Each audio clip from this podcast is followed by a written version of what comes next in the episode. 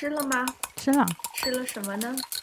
韩国紫菜包饭。你呢？吃了 egg benedict 本尼迪克蛋。那大家今天吃了什么呢？泛泛之交，随便聊聊。大家好，欢迎来到泛泛之交。这档播客是由两个热爱美食的友邻为您带来。我们从食物出发，闲聊生活琐事、异乡见闻以及文化碰撞中的思考。我是敲鱼，一个兼职的甜品学徒。我是麻茜，一个退休的美食博主。Hello，大家好，欢迎来到呃七月份的泛泛之交。我是敲鱼。大家好，我是麻茜。我们这期的缘起是因为我们本来想聊一个关于从小到大在学校里面吃过的食物，后来聊着聊着就聊到了小红书上最近比较火热的一个话题，就是白人饭。相信大家呃应该有看到过，就是那种全是生的 胡萝卜呀，或者是那个绿叶菜的那个 lunch box。对，或者就是那种非常凄惨的嗯三明治，就是纯谷物的三明治，然后里面加一个 ham，加一个加一片芝士这种。嗯，这种都还比较算比较高级的。我看到的那个白人饭那个下面的吐槽全部就是要不就是一整条那种彩椒，要不就是一整条胡萝卜，还有看到一个呃丹麦的吧，嗯，还是北北欧呃某个国家他们他们公司的那个自助自助餐的午餐是那个三个白色的那种花椰菜，全部是生的，旁边放了一把那种面包刀，然后直接你去切。那直接就去切的那种，他就说这个就是他们其中的一道菜，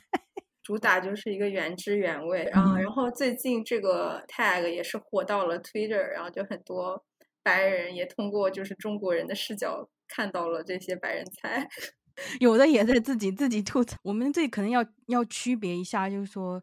呃，所谓这个白人饭的定义是什么？呃，和我们印象中那种所谓的西餐不同，它它应该是指那种，呃，原料简单，没有没有烹饪啊，也没有什么调味摆盘的那种，没有任何加工痕迹的。对，唯一的调味可能就是简单的盐跟胡椒，就最多就这样了。对，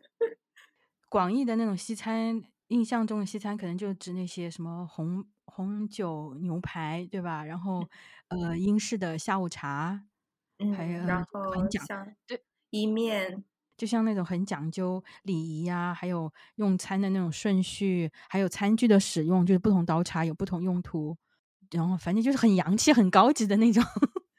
像什么圣圣诞节的大餐，对吧？整个火腿什么的那种，就有点像我们年夜饭那种，对，仪式感非常强的一个。对对对，所以我们今天聊的重点还是在那个社交媒体上比较火的这个白人饭这个话题。对，那我们就从我们小时候印象中的西餐开始说。嗯，最初的印象是小时候我们那边因为是那个旅游地，所以就很多外国的游客就会有一两家那种咖啡，就咖啡厅，外面会用那种英文小黑板，上上面有英文写的一些菜单呀，然后里面的装饰也比较有一些异域情调，就是会用那种尖的那种越南帽子来做那个灯罩呀。我记得有一家咖啡，它非常，它会贴那个不同种类的货币纸币。各种各样的纸币就贴满他们一面墙嘛，就各个游客过来都会贴上他们自己国家的，嗯，对对对对，可能就一两毛钱那种面值的，但是就是呃，对那面墙我就 记得特别深刻，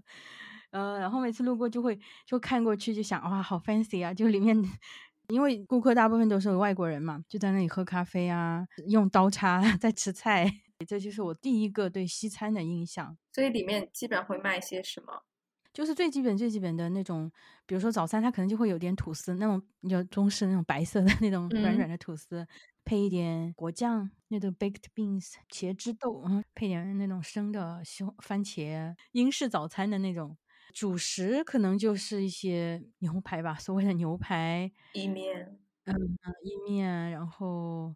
还有它也会加一些本地的东西进去，本地的那种米粉啊，或者是。米饭配一个什么炒菜之类的，它也有，但是它就会用西式的那种来摆盘，比如说它一个盘子里面给你放一点生的黄瓜和那个生菜，把那个炒好的菜什么的堆在上面，然后旁边那个饭这样扣上去，圆圆的，就是刀叉放在旁边，是那样的一个形式。我小时候，嗯，也是对西餐最初的印象就是牛排，然后本地会有一个连锁店，应该是全国连锁吧，叫好客来。然后那个牛排就会放在像牛一样形状的铁板上面，呃，每次很有仪式感的是服务员会揭开那种不锈钢的盖子，然后，嗯，你就要把那个餐巾拉起来，防止那个牛排的油星溅到你的衣服上面。这个是我小时候对西餐。最有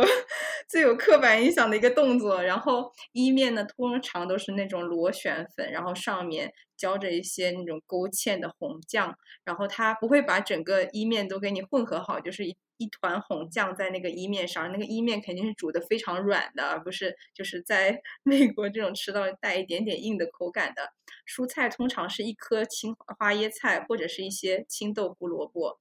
嗯，然后最最重要的，我觉得特色就是要有一颗荷包蛋，然后是溏心的荷包蛋，嗯，然后那个以前好像还会给你个吸管，然后吸管你可以吸那个溏心荷包蛋的蛋黄，这个是我印象最深刻的。然后所有的牛排基本上以前也没有感觉不会说牛排是什么剔骨牛排还是什么区域，嗯，然后它就是一块牛排，然后一般通常就是呃经典口味黑椒口味，对。然后我妈也会在家，她就喜欢尝试不同的菜，但是她可能也不知道正经的那种意面是怎么做的，她所以她最喜欢的也是做那种黑椒的牛柳意面，味道现在想起来就是非常港式茶餐厅的一个味道。然后我在美国第一次想复制的时候，发现必须要去买李锦记的黑椒汁才能效仿出那个味道，如果你单单用黑胡椒，就是用美国人菜谱，你是做不出那个味道的。这次回去就发现，我们闹市区就是游客会去的地方，所有店基本上都换了一个模样，但是只有豪客来还幸存着，所以我觉得它到现在还是有市场在，这个觉得很神奇。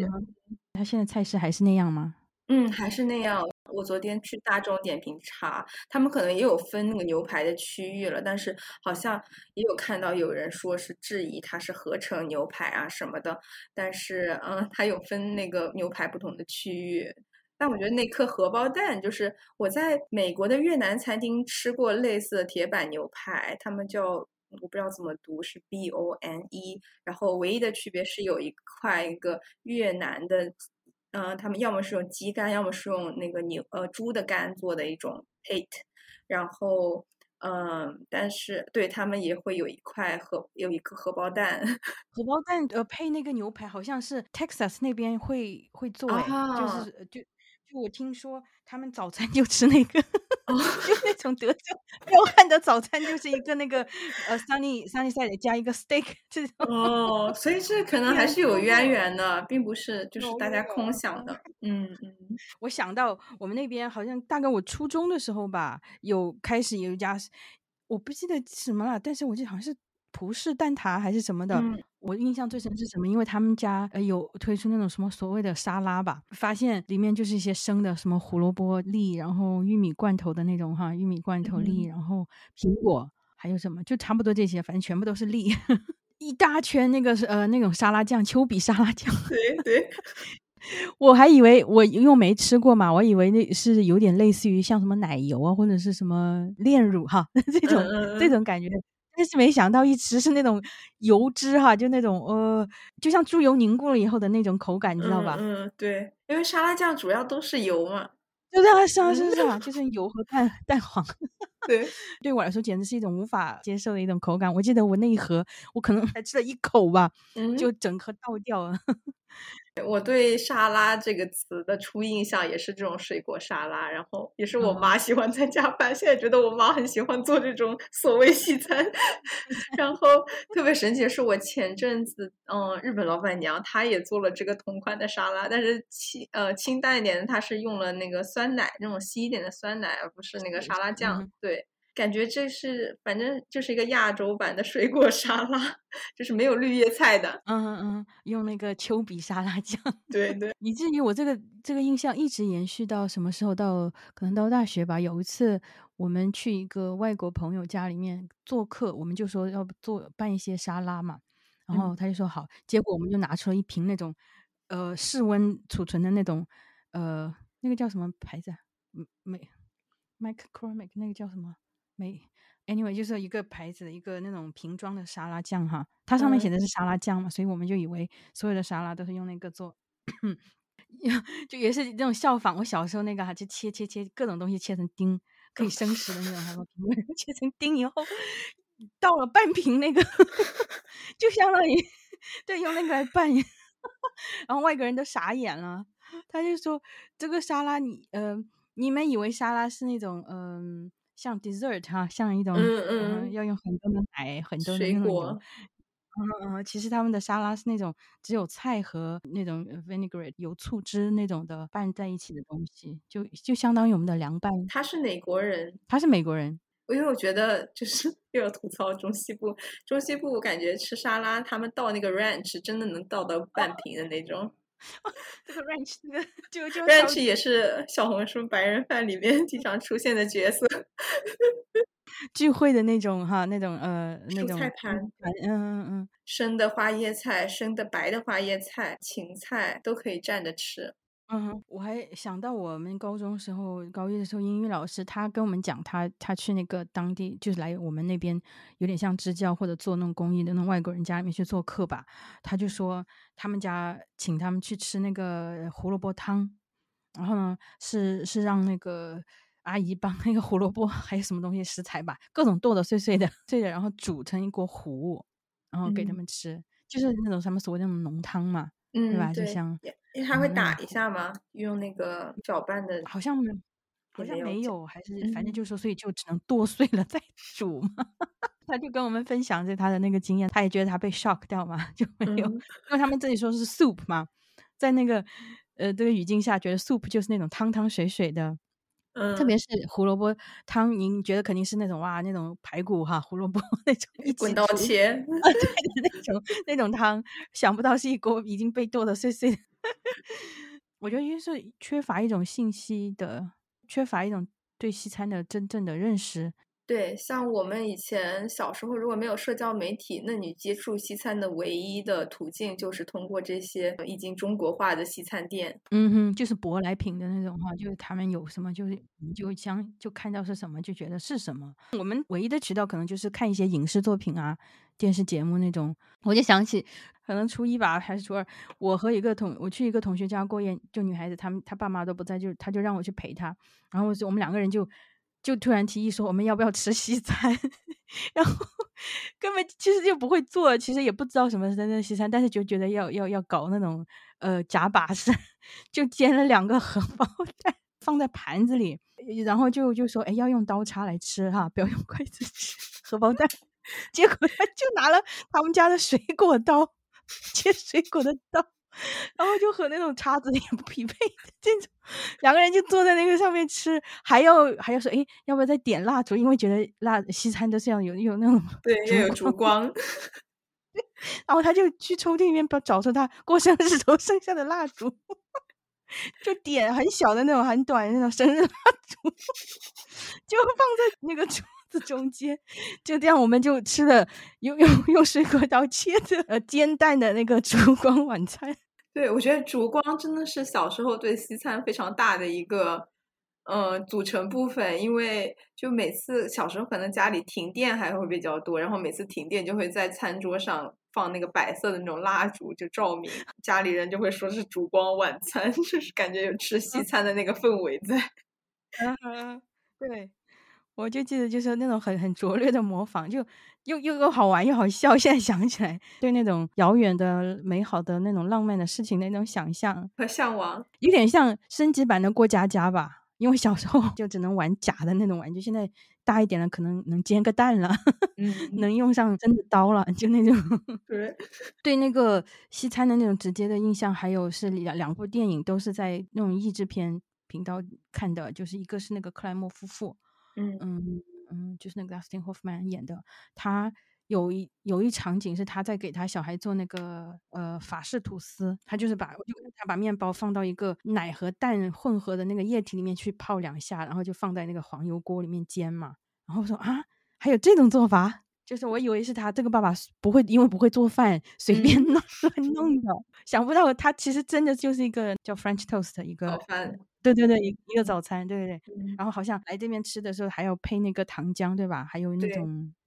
有的会撒一点那种 cinnamon，还有会撒一点什么泡的呃 sugar 那种。French toast 跟法国人有关系吗？哎，不感觉懂，应 该没有吧，跟 French fries 一样，其实都没什么关系。没什么关系。然后另外一个电影，呃，中央八台看的叫呃为黛西小姐开车，老的一个片子，好像八十年代还是九十年代的片子了。那个 Morgan Freeman 演的，嗯他他在里面演个黑人司机嘛，在那个故事是发生在那个亚特兰大，所以所以它里面就有一些那种南方的那种呃饮食哈，菜肴南方的嗯我就看嗯到那个黛西小姐就是一个白人老太太，她就她就在炸鸡，她就做炸鸡嘛。一个鸡块啊，然后那种怎么怎么弄，然后放到一个很小的一个油锅里面炸，然后最主要是他配的是那个 pickle，他要说他要配那个酸黄瓜，跟那个大的那个罐呃，子。对，一个里面拿出很多那种小颗小颗那种一呃整个那种小黄瓜，我从来没有见过是那种吃法哈，嗯，所以我就一直惦念着这种这种这这道菜，就南方炸鸡 配着那种腌黄瓜。我觉得我在影视作品里最初的印象就是美国小孩在那个《成长的烦恼》，我不知道是不是电视上放，他们早上会吃那个冷牛奶泡那个谷物，那个是我觉得特别神奇的。然后我记得我妈还给我买过一次，但是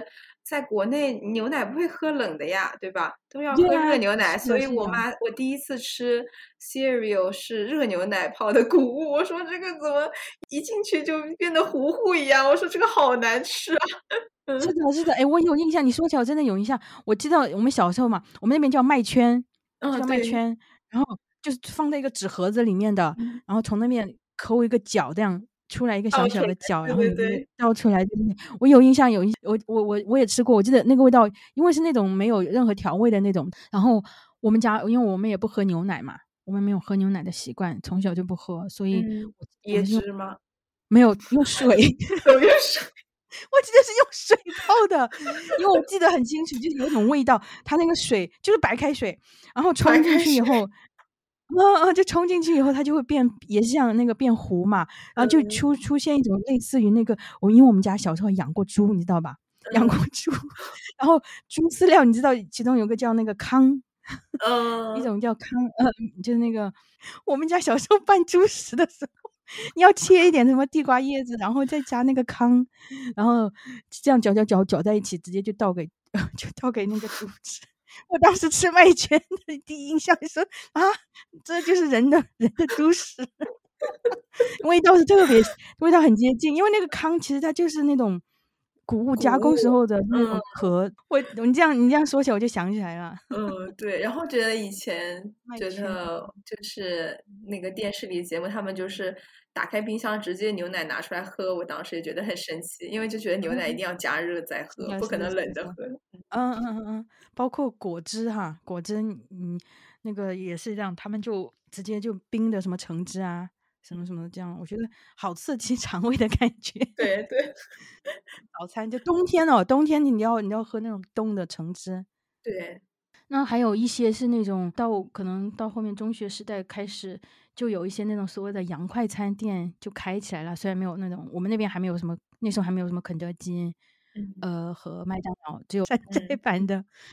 呃那种呃我也不知道叫什么名字，但是里面也可以呃汉堡啊、炸鸡之类的东西。开了一小阵吧，洋快餐的出现又加深了另一层对这个白人饭的或者西餐的那种想象。当时不知道这是所谓的垃圾食品啊，就觉得这种东西是一种非常好吃的，然后又新奇的好玩的，很洋气。我小学的时候，我们这边市中心开了第一家肯德基，然后后来开了麦当劳。嗯当时小学觉得大家有同学可以去麦当劳、去肯德基过生日，都是觉得他们好幸福，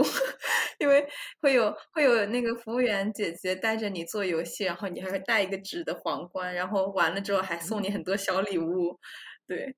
嗯嗯嗯，说到过生日这个，我我十八岁生日的时候，正好是高考结束那个暑假嘛，所以就成人礼嘛，要要那个呃实现一下自己的愿望，就我就去了那个咖啡，那家咖啡我从小学 开到现在还在还在开，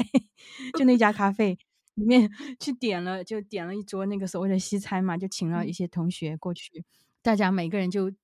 单点，因为那种分餐制嘛，对吧？西餐嘛，它嗯就是分餐制，所以每个人就必须要点自己想吃什么的。有个男生他就。呃，老老板娘问他要要那个你的牛排要几成熟？男生他不懂，他就说三成，他觉得可能三成已经是那种，哎，就三成可能是介于，好像觉得也不是全熟哈，又能有一点点那种，嗯、带着一点血腥 血腥，就是是血腥，嗯哼，就觉得他可能觉得说牛排没有所谓的全熟这种概念哈，就是可能是要还是要带一点点生啊，才才才算正宗吧。他可能觉得是五分制，啊！也是，也也也也有可能。然后就是他说三成，然后老板娘说哇不行，三成太生了。你要想一想，我们那种牛排肯定不是那种生食级别的，对吧？对就，我们那种牛肉，就是市场里面有什么牛肉就去买那种。老板发出人命，但是就是太生了，然后然后就就全熟吧。就就很对，大家就每个人就点了不同的菜，所谓的过过了把干瘾吧。嗯嗯，我觉得我可嗯能到了初高中，温州才有一些咖啡店的那个特色，就是除了喝咖啡以外，就必定会有炒螺丝 跟水煮鱼。呃，星巴克甚至就刚进入呃温州的时候，然后大家都很好奇他们的那个菜单上面会不会出现炒螺丝，因为炒螺丝就是 温州咖啡店的特色。天哪，它是什么味道的炒那种？是清就是咸咸咸口的吧，嗯，对，然后对，你就进到那个咖啡店，它肯定会有盘子、有筷子这样子。那它呃是是带着壳的吧？对吧嗯，？带壳你就要吸嘛，我们对对对，我们那边 就可以嘬两口咖啡，吸两口螺丝。好混搭，就是很魔幻的那种。嗯，就是嗯嗯这样才可以在温州就是幸存下来，作为咖啡店。所以说，我们从小接触到的，在出国以前吧，接触到的西餐，所谓的西餐，都是一种想象中的，或者说一种本土化了的，去掉了精华，还是说特色的一种西餐吧。嗯，对，因为首嗯先这个食材本身可能就会是一个问题，如果是是正统的西餐的话，还有那种就餐氛围啊，然后也礼仪这种东西，我觉得也没有真正的，嗯，就是全套的搬过来，对吧？它嗯只是说形式上的一一个西餐而已。对，说到礼仪，我就想到，就是第一次出国，就是吃比较那种正式的晚餐的时候就，就有点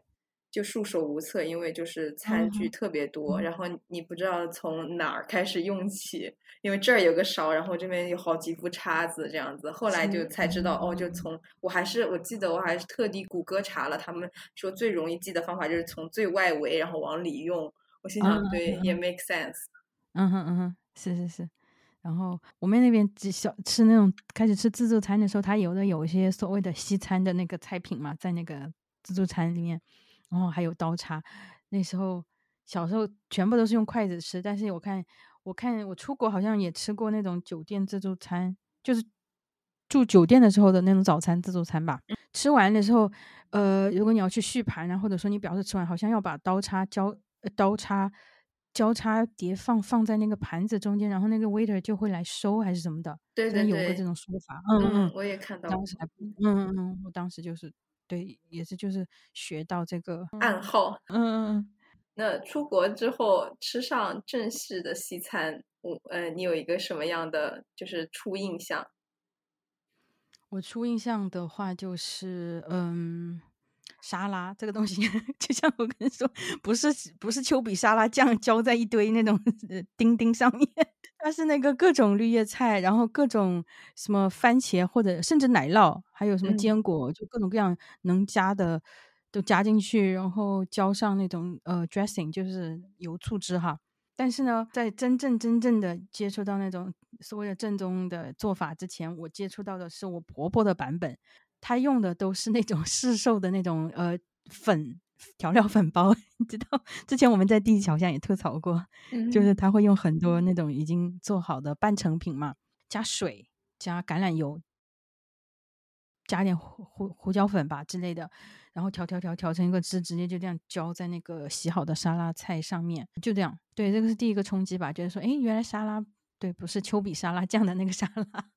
对对对，在学校我第一次接触就是就是出国在上学的时候，那那个沙拉吧它就会一瓶一瓶各种各样的酱汁，对，大部分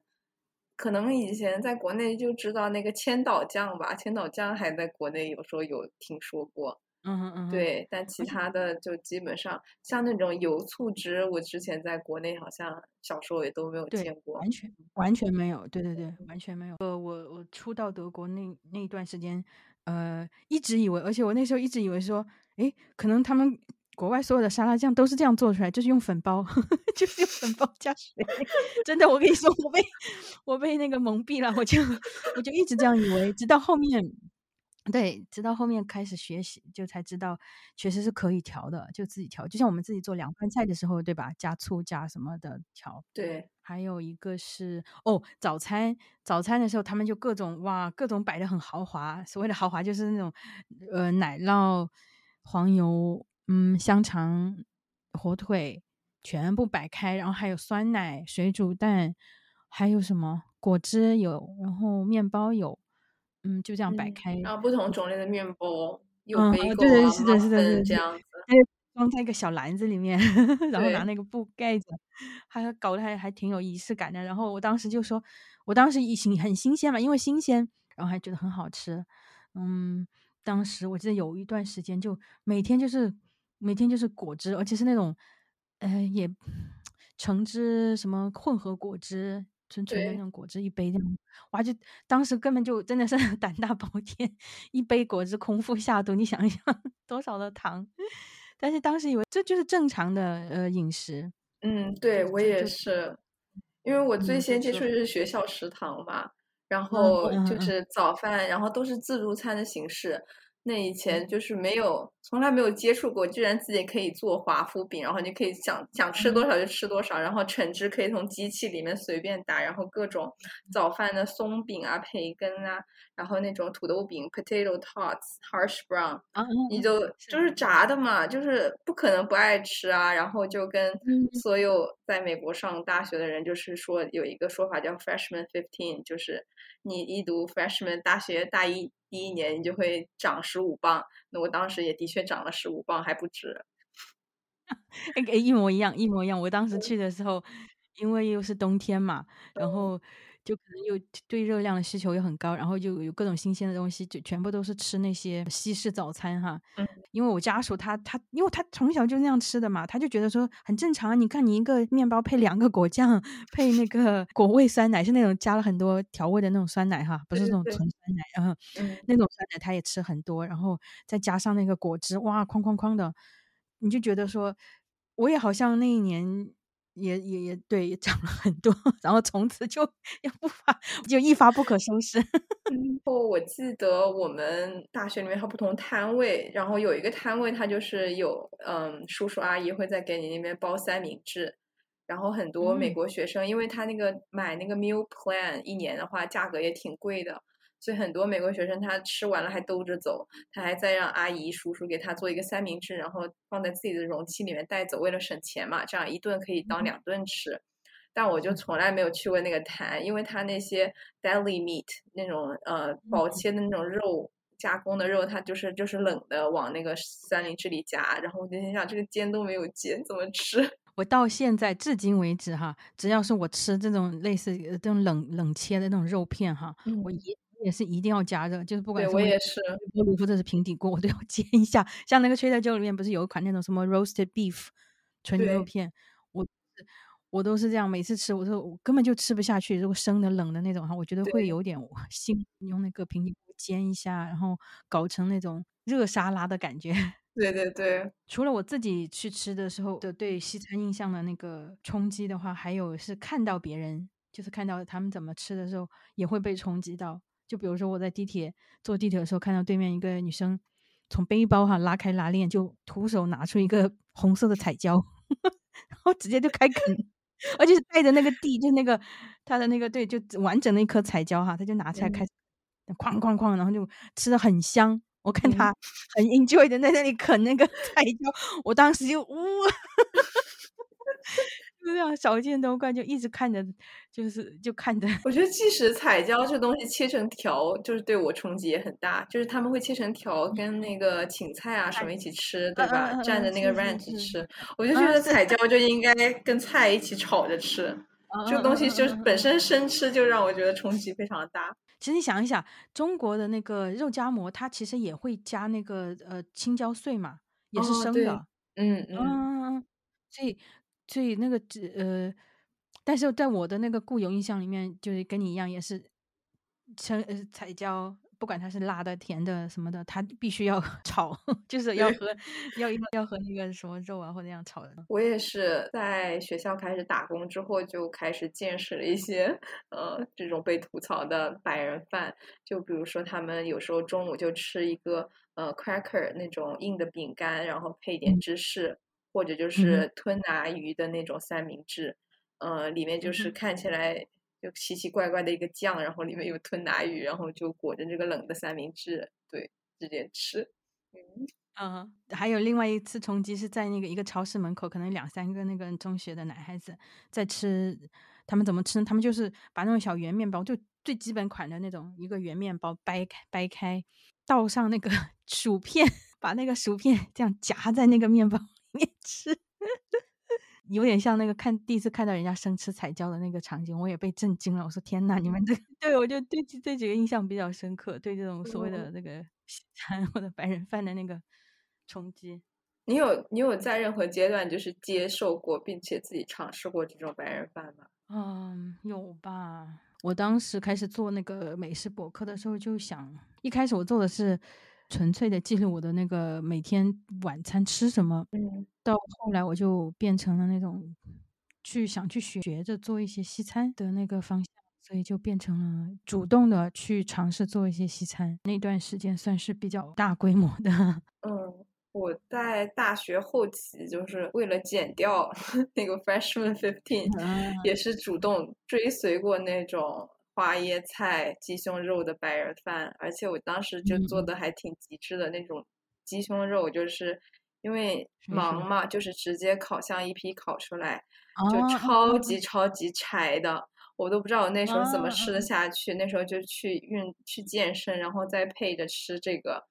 就吃非常简单调味的这种花椰菜鸡胸肉，然后大概吃了一年吧。我从大学毕业之后，我就再也没有买过鸡胸肉。放弃了这个品类，我就最差也会买鸡腿肉，我就再也没有自己买过鸡胸肉了。对，嗯嗯嗯，这个西兰花跟那个鸡胸肉，我觉得这个就是现在包括那个吐槽他们最多的，也集中在这一种嘛，就是那种所谓的健康餐上面。对，我们现在讨论这个白人饭，还是集中在这种比较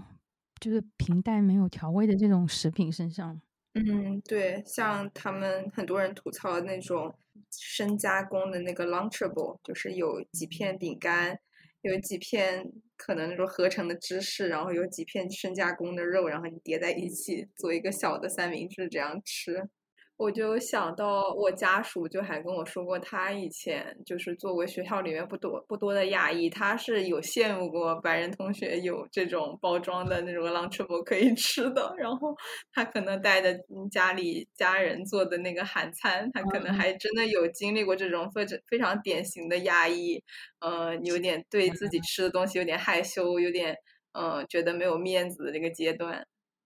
还有一种在国外。呃，受到对这个西餐的一个想象的一个破灭是那个快餐，就是那种美式快美式快餐吧。嗯，肯德基、麦当劳这种，你会发现在在国外的话，起码我在欧洲那几年，他们这种都算是比较怎么说呢？有点甚至有点不登大雅之堂，嗯，就的一种存在，就是说。因为毕竟价格还是比较低廉的那种。呃，麦当劳、肯德基，我们小时候是一种高不可攀的，好像是一种特殊。我们那时候是一个就是是一个 treat。但是到到了国外，在欧洲的时候，就就觉得根本就不是，嗯，甚至是它就开在那种火车站旁边呀，或者是那种人流比较多的那种地方，就就是快餐，就 literally 快餐。然后你过去买一个汉堡什么，而且它价格还是比较低廉的嘛。嗯，对，嗯，就是纯粹为了解决吃饭这件事。嗯，是的，是的。然后你想一下，像比如说像德国人，他他饮食里面他对面包这个品类的需求，他就是要那种又硬又有嚼劲啊，有各种 谷物那种欧包。但是你想美式快餐的面包胚都是那个，就是那种软的软软的。可能美式快餐的地位吧，在出国前和出国后有一个很大的一个落差。我也觉得，就是最大的落差就是必胜客，因为必胜客在国内小时候就是进去是要做好，然后他给你服务员过来上菜，然后又可以点到蜗牛这种菜的。然后在美国的话，你通常看到的必胜客就是单独一个小门面，然后一般就是只是卖外卖，然后特别特别凄惨的那种。呃，就开在什么 Target 旁边啊，对对对，就里面在一个大商场里面的一个小的一个 摊位小门面，甚至到了美国以后，发现这个落差会更大，就因为说他在美国本土他自己有其他的各种快餐牌子哈，就是呃本地的也好，全国的也好，他都有自己的那种连锁，嗯，然后。而且大同小异，就是那些东西，就觉得说哇，一块钱能吃到，就他会推出那种好像是一美金对吧？一美金的一个什么？会有。在美国的话，麦当劳是属于一种平民食物。嗯，对。那种 Michael Pollan 他都写，他写过，还就是说每次经济萧条或者是那个的是，就是经济不太不景气的时候，麦当劳啊什么这种类型的快餐店的营业额会会会上升。因为就说大家，比如说失业呀，或者什么，嗯，消费水平下降，他就他就会倾向于去买便宜的食物嘛。对，因为你可以用最少的钱就得到一份卡路里最高的 食物。美国还有那种 drive through，坐在车里面都不用不用下车的点餐，嗯，所以所以它就形成了一种，就是你就不用怎么动用你的脑细胞，不用动用你的那个 能吃就行的那种，又很便宜。对。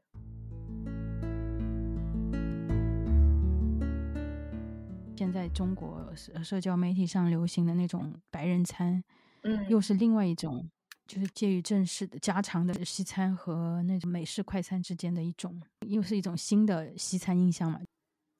刚才说到的都是一些比较不健康的那种呃美式快餐，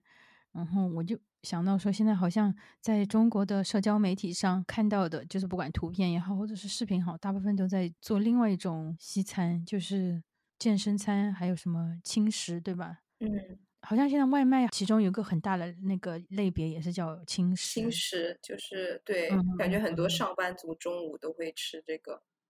嗯嗯嗯嗯嗯。它可能沙拉菜打底，然后上面一些优质的呃蛋白质，虾呀、牛肉啊、鸡肉啊这样。杂粮。嗯嗯嗯嗯嗯嗯嗯。这个门槛很低诶，就做这个，你其实就要把食材，价格都不便宜嘛。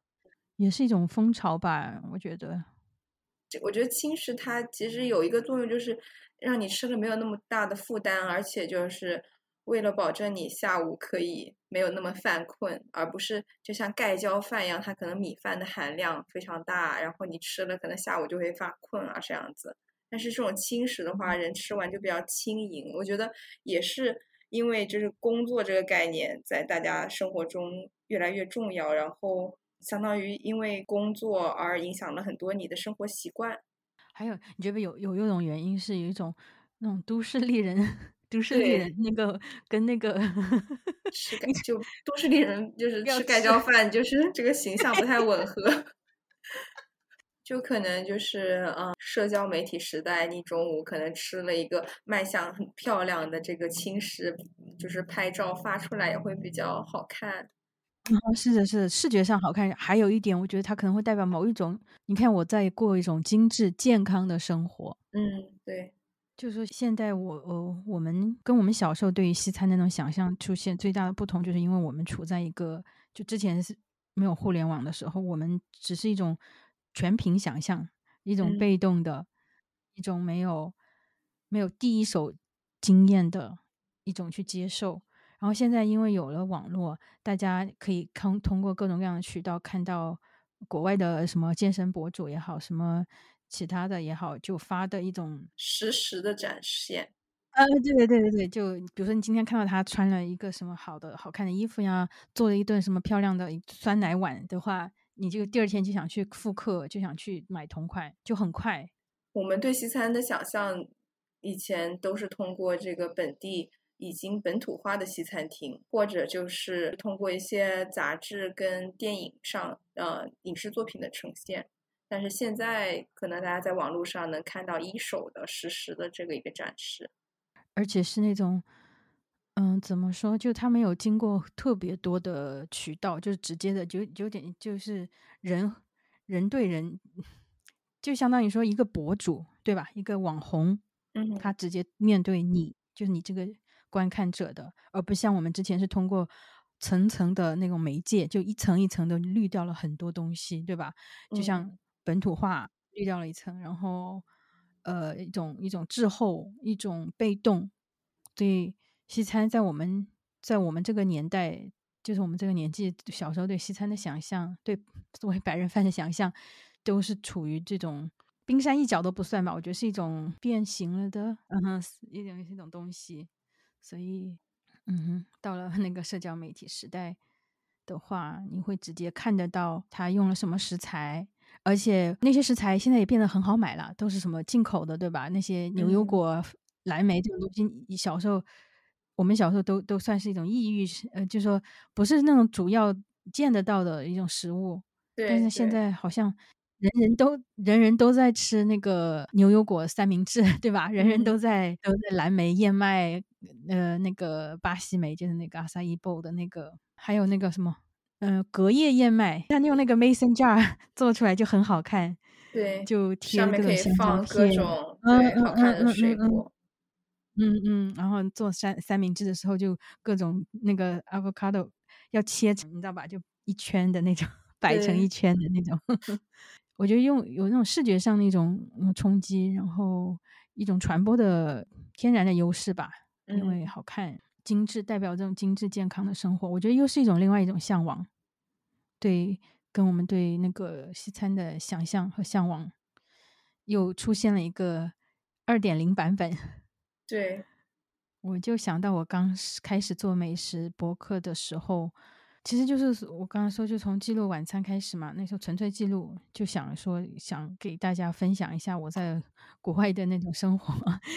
当时吃什么就记录下来。然后，然后呢，中西餐都有做，开始特别其实是其实是中餐做的比较多，因为因为吃不到想想吃嘛，所以就自己做包子、馒头啊，什么都开始做了。嗯。西餐呢，因为入乡随随俗，然后有意就特别想学。还有当年有部电影，美式电影叫那个《Julie and Julia》，呃，那部电影正好是我出国的那一年，好像是我看到的，我就特别受启发，想效仿那样去学正所谓的正宗的西餐，正统的西餐，然后就去买那些书啊来看啊，看各种各样的那个视频啊。那时候那时候 YouTube 是不是有 You YouTube？有了有了。有嗯，YouTube，哦，我就看那些视频啊、纪录片什么什么，就开始一点点学。然后，当时候那些国内好像开始也兴起了第一批那种做美食博客的，嗯。我记得我我那时候可能就开始看军之啊那些烘焙的博主，对对 对，是是他们那一批，嗯哼嗯哼做那个烘焙的，那个哎，其实你看那个也是另外一种西餐的想象，对吧？就是做那种西式的嗯糕糕点这种。对对，像葡萄奶酥，感觉都是也是就是中国化的一些饼干啊，你他不会做那种刚开始做烘焙，你不会做那种特别大的那种美国人的 cookie，巨大一个，然后里面有 chocolate chip，它都是比较精致的，比较。符合中国人口味的一些烘焙的东西，嗯，就软甜，然后那种接受度有奶香的那种。啊，是的，对，这个很关键，嗯，所以就对，就那一段时间，我记得那时候的网络氛围，就是做美食这一块的还蛮挺好，就是就大家都在分享嘛，就是新浪博客时代的那批，嗯嗯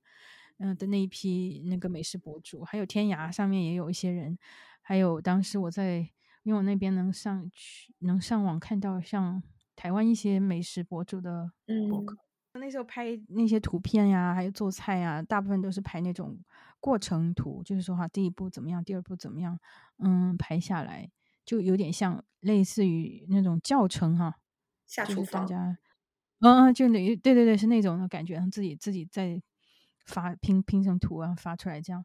然后呃。也会写一点点那种随笔吧，跟食跟食物相关的那些随笔写出来。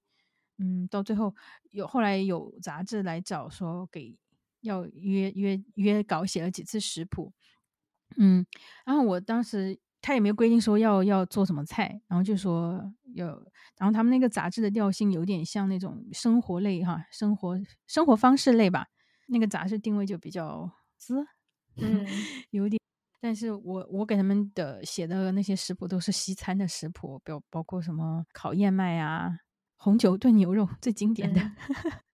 而且因为因为为什么要做这道菜呢？因为我那时候已经有了第一口那个酷彩锅。嗯，这个就是超级经典，就跟那个电影里面一样嘛，要用酷彩，而且要用那个经典的那个火焰橙那个颜色的酷彩锅。嗯，我就把整个也是过过程拍下来，拍了一些成品图，呃，连着那个锅子哈就拍进去的图。然后，但是呢，那个编辑就反馈说，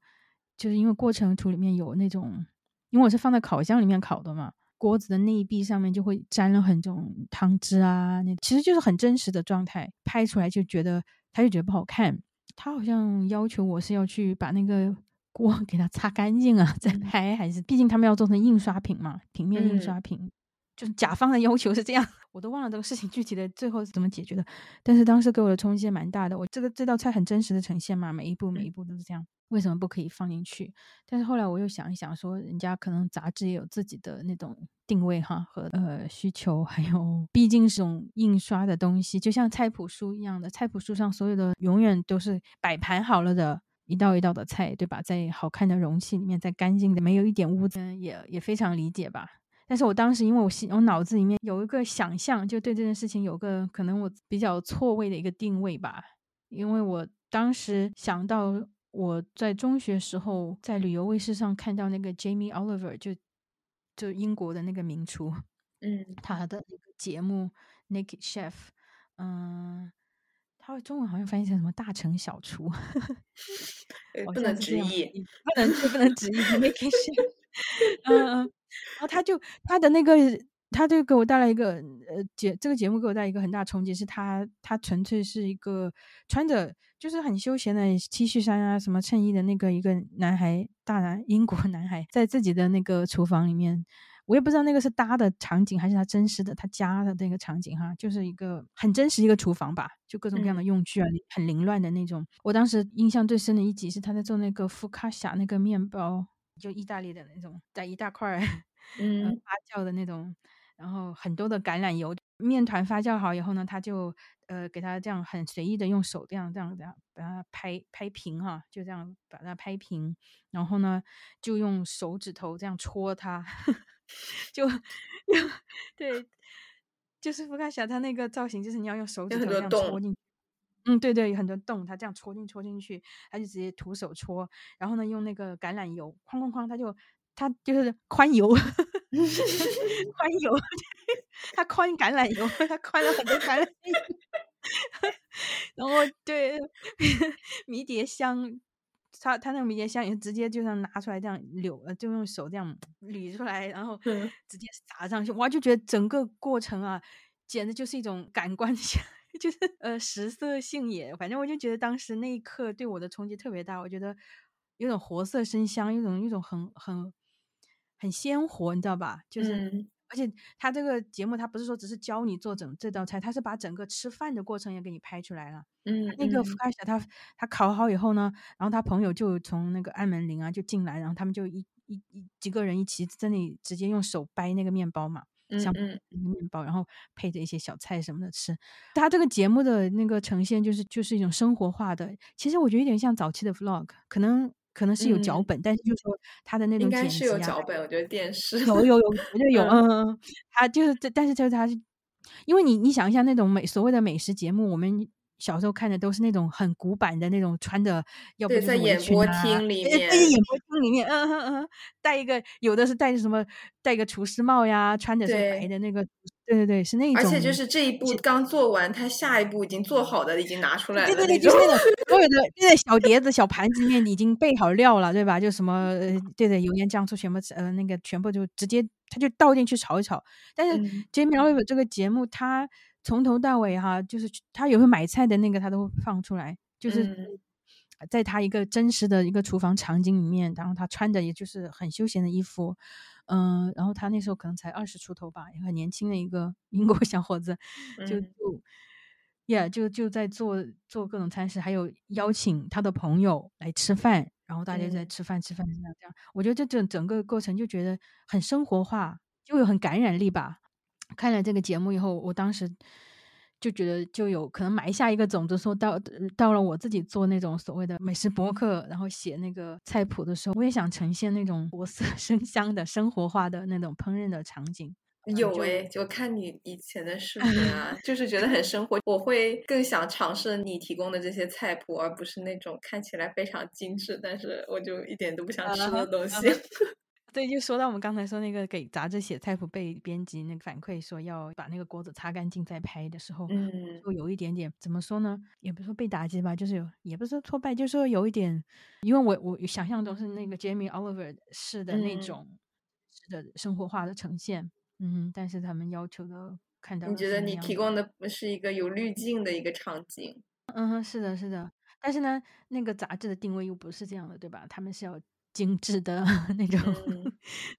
那种生活方式的。对，呃，而且我当时还我还打了一个问号说，如果我分享这道红酒炖牛肉，然后我用的又是烤箱做，那多少人会真的是尝试这道菜，对吧？嗯也没有当时就是十几十几年嗯前，就是烤箱在中国普通人家里的那个普及度是非常非常低的。对对对，是的，而且，嗯哼，我觉得甚至有一丝丝的那种感觉是说，呃，用那个酷彩锅，那个锅反而成了那篇菜谱的一个主角。就相当于现在很多比较精致的这种 vlog，其实就是也是人们对那种精致生活的投射想象。我觉得要像一些生活在海外的那种生活类的呃呃博主，他们的视频里面就说一类吧，那种就看着就看起来比较 fancy 的，就是永远都是 咖喝咖啡开场，还有什么做三明治，嗯，对对，基本上都是开放三明治啊，然后下一波啊这这一方面嗯的。其实也是大家很多人也会吐槽吧，就说看多了很单一，然后大家会觉得不符合中国味啊之类的。的确是的。我觉得当时可能看这一类的视频也是出于一种猎奇，嗯，看看他们是怎么生活的那种感觉。嗯嗯嗯嗯，就像其实就像翻那种呃时尚杂志的时候那种感觉，你知道吧？就每一篇看过去就是那些模特看到那种很漂亮的衣服，看到包包，你不会觉得说有被打动。感觉是跟我们 自己毫无关系的精致生活，它像一个样本间，它就是给你看，嗯，是的，对你不会真的住在里面的一嗯个感觉。嗯是的，是的，我我每次打开这一类的那个视频，我就会觉得是在翻阅那种 Vogue，呃，那种 杂志，嗯嗯就很，你觉得它很重很厚，对吧？然后彩全彩呃印刷，然后那些都是大片，都是精美哈，那各种各样的。然后你看了以后，它它只是一个比较重的，可以压泡泡面的一个 一个杂志，杂志而已，嗯。对对，就会觉得跟生活没有什么关系，就看一下嗯这样。对比这种精致生活呃博主，我更喜欢。我发现我现在年纪越大，或者说自己也呃做了很多年的那个内容创作以后，会觉得还是喜欢那种所谓的接地气的。真实的吧，嗯真实的嗯一一种呈现。当然，这个真实也是要打引号的，就说你有剪辑的东西，你就是在有选择性的去 present 自己的那一面。嗯，没错，嗯嗯，所以呃，就近期比较 网络上讨论的比较比较热烈的一个嗯、呃精致生活博主，嗯、这样这样这样称呼对不对？精致可以可以，生活方式博主 嗯的那个所谓的呃打引号塌房事件，我觉得也也让我们有一点想到说这种。呈现出来的美好生活到底跟自己的现实生活有什么关系？我觉得就就是只要跟社交媒体搭边，就是像普通人，哪怕发一条朋友圈，你背后想的事情，肯定会导致一些跟真实生活的偏离吧。对，对就是，然嗯后他剪辑视频的过程，就是没有不可避免的，你就要 就要做一些真实生活的筛选。但是他一旦把淋漓真实的东西淋漓尽致、尽致的展现在你面前的时候，可能有些人就觉得自己呃幻想中的那个东西消失了、破灭了。这种投射其实也挺危险的哈，就像那种真实生活记录类的那种，嗯、那种视频的话，看得津津有味，就是你会跟他产生更多的共鸣。我觉得是会有共鸣的。如果一个人真情实感的在分享他的心情、他的生活的话，你会像就像书跟影视作品一样，你是会从这些这类的 vlog 里面得到共鸣的。就像你说的 June 嘛，就是 YouTube 上的嗯嗯 June 一样。你看他做的东西，你不一定是去看他怎么做，或者说你要复刻他做的菜，嗯然后你就是这种一种一种整体的一种感觉，就是你跟这个人对不对得上眼，嗯嗯那种他做的东西你有没有共鸣？这个也可以留到我们你单独开一期专门讲那种美食呃博主，就是我嗯们、就是我们看的各种类型的美食博主啊，对或者是从小接触的美食节目，这样当做其中一个很重要的点来讲嘛。刚才是从 Jamie Oliver 那个节目哈，那种生活化的那种美食节目，让我产生了对西餐的一种，呃，就是去去神，就去神秘化，就是说西餐不是我们想象中的那种要穿西西服、穿晚礼服，然后坐在点满蜡烛，有那个呃戴着白手套的那个呃服务生服务员来嗯给你，嗯、来给你揭开那个 那个不锈钢盖子的那种。而且不用提起那个餐巾。是的，是的，大家可能都在用一种调侃的方式来说这个是白人饭啊，然后呃，就就觉得就一种好像也是在以自己的那个来评论对方的饮食，就调侃归调侃，就是这种吐槽的白人饭，它其实只是各种各样不同的，嗯，就白人也说外国人饮食中非常小的一个切，只是它的一个切面吧。其实，在健身餐、在轻食以外，还有很多很多不同的白人饭。我们这个节目一直秉承了一种比较开放、比较包容，然后试图去理解更多多样性的宗旨。就我们嗯节目一直以来都想通过，就是大家都是都是人类，都需要吃饭，所以不管你吃的是白人饭、黄人饭、黑人饭，什么什么什么人人饭，各种的饭，你都对都是需要吃的。所以可能我觉得通过食物来作为一种沟通、一种桥梁、一种理解的路径，嗯，会比其他任何的东西都还要来的直接和有效。对，因为我觉得我们好多期节目也提到，就是这种呃食物之间的联系会让不嗯同的种族的人就是联系在一起。它虽嗯然就是说，呃，原材料不处理，我就想到我小时候最喜欢吃西红柿的方式，就是拿糖随便拌一拌。而且我觉得像那种健身餐也好，轻食也好，你不一定说一定要照搬那种西式的。当然喜欢尝试啊，或者是真的喜欢吃啊，或者方便啊、快捷，这样都好。人你也可以想一想，如果用用在中餐的上面，可不可以做出类似的呃轻嗯食啊什么的那种，对吧？我觉得好像嗯有一类、有一类有一类博主其实也在做，就好像叫什么更适合中国宝宝体质的减脂餐，对就是用中餐来做，嗯哼嗯哼，这就就是一种很好的一种方式。就不管大家吃红橙黄绿青蓝紫什么人餐，大家都可以吃好喝好。对对对，少些烦恼，开心就完事儿。嗯，感谢大家收听我们这期的节目，我们下期再见，下期再见，拜拜。三点以拜拜。吃早餐的时间，晚上十点以后留给失眠的宵夜是醒着或睡了，都要划清界限。下午三点以前什么都看不见，晚上十点以后黑夜变成了白天，越靠星越遥远感觉越安全越危险培养足够的默契以前你还听不到我的语言在你说爱我之前再留给你一些